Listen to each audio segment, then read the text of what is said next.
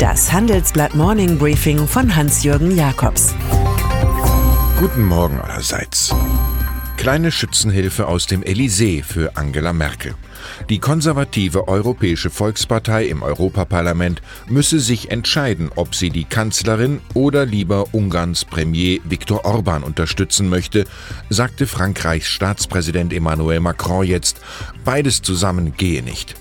Merkel sei völlig auf der Seite der Fortschrittlichen, fügte er noch an. Heute Abend trifft der 40-Jährige bei einem Arbeitsgespräch in Marseille die belobigte deutsche Regierungschefin.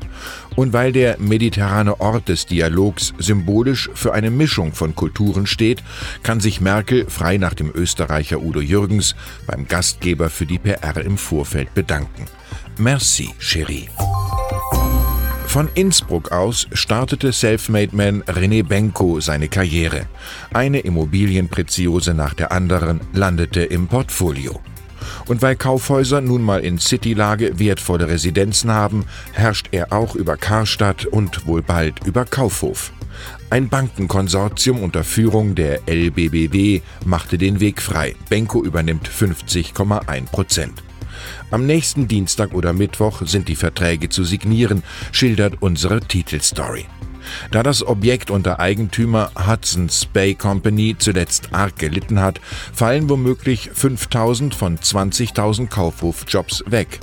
Der Begrüßungsjubel für den einreitenden Kaufhauskaiser Benko dürfte so im unteren Dezibelbereich bleiben, auch wenn in Europa nur noch El Corte Inglés Spanien größer als Kaufhof Karstadt ist.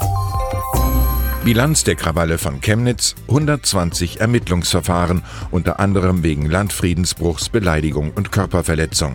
Sechs Personen hatten den Hitlergruß gezeigt. Das rapportierte die Generalstaatsanwaltschaft Dresden dem Spiegel.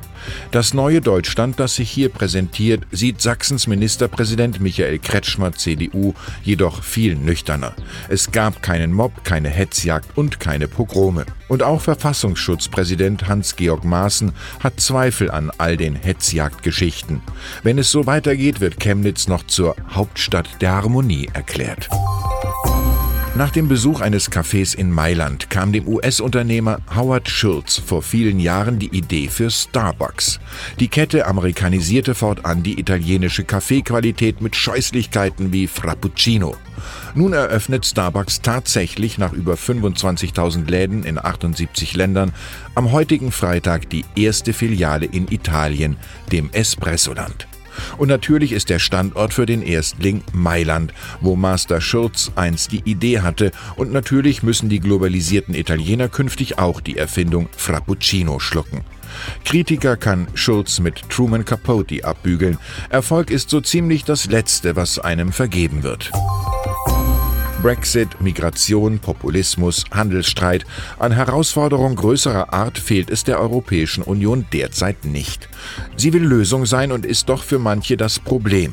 Über die Zukunft der EU diskutiert Chefredakteur Sven Affüppe am nächsten Donnerstagabend mit EU-Kommissar Günther Oettinger. Wenn Sie bei unserem Düsseldorfer Terrassengespräch mit dabei sein wollen, habe ich ein paar Karten zur Seite gelegt. Schreiben Sie mir jakobs at morningbriefing.de. Die Zweikämpfe des Lewis Hamilton Mercedes mit Sebastian Vettel Ferrari gehören zu den spannendsten Momenten der Formel 1 und des Spitzensports überhaupt. Aber offenbar denkt der viermalige Formel 1 Weltmeister Hamilton bereits über das Cockpit hinaus an eine mögliche Zweitkarriere als Modedesigner. Vielleicht werde ich noch einmal Weltmeister oder ich starte dann mein eigenes Modelabel. Alle scheinen irgendwie darauf zu warten. Das sagte Hamilton meinem Kollegen Thomas Thumer für die neue Ausgabe des Handelsblatt Magazins. Es kommt mit einem rasanten Modespezialheft aus der Sommerpause.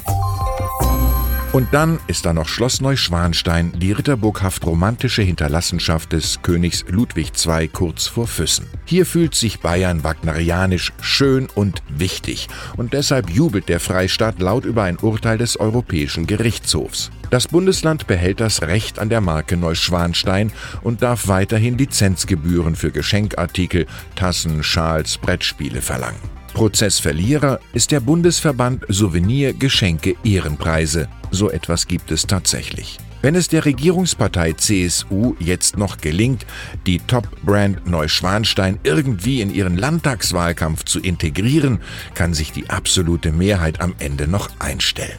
Ich wünsche Ihnen jedenfalls ein märchenhaft schönes Wochenende. Es grüßt Sie herzlich Hans-Jürgen Jakobs.